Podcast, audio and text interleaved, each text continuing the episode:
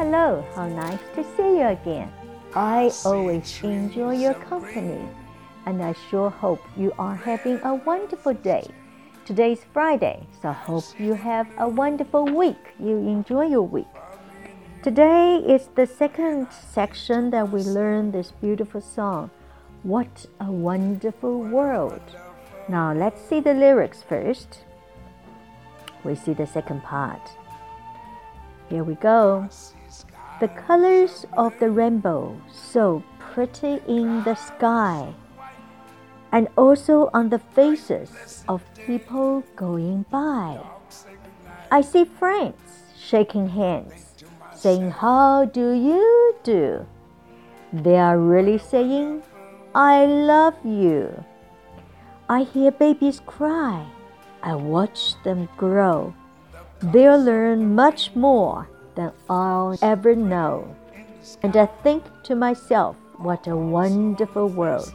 Yes, I think to myself, what a wonderful world. Thank you, Louis Armstrong. This is a beautiful song. So much positive energy. Okay, let's have a look at something. Colors, colors. C 在这边发 K 的音，colors 高音在第一段。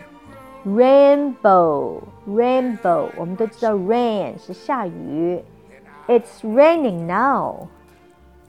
Rain, rainbow，彩虹是下雨之后才会出来的，所以 bow 这个字呢，b o w，男同志他们会戴那种那种领带，一般是打领带，但是在特殊的场合，他们可以戴那种特殊的领带。That's a bow.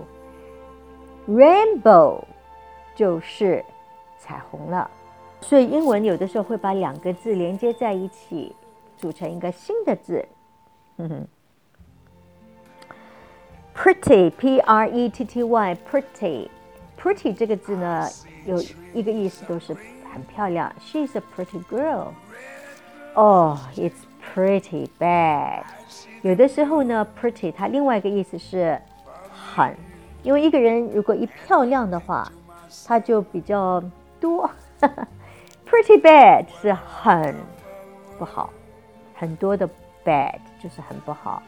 It's pretty expensive。Pretty 有的时候也有 very 的意思，就是很 very expensive。Pretty expensive。 然后我们再看下一个字，I see friends shaking hands。Shake, shake, shake, shake, shake 是摇摇，shake hands。是握手，因为你手要摇来摇去嘛。握手的时候不是手摇来摇去吗？Shake hands，shake 本身是摇的意思，shake hands 是握手。How do you do？ 这个字呢，在商务英文里，它意思是你好吗？第一个人在商务英文里，我们很少会说 How are you？在一个正式的商务英文、正式的会议里，第一个人会说。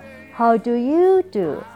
第二个人回他是 How do you do？OK？How do you do 是第一个人，第二个人回他是 How do you do？How do you do？这句话的高音在最后一个 do，OK？啊，我记得以前我在台湾学的时候，You're just practicing. How do you do? How do you do？这个是一个很好的方法，学习英文英文的语调。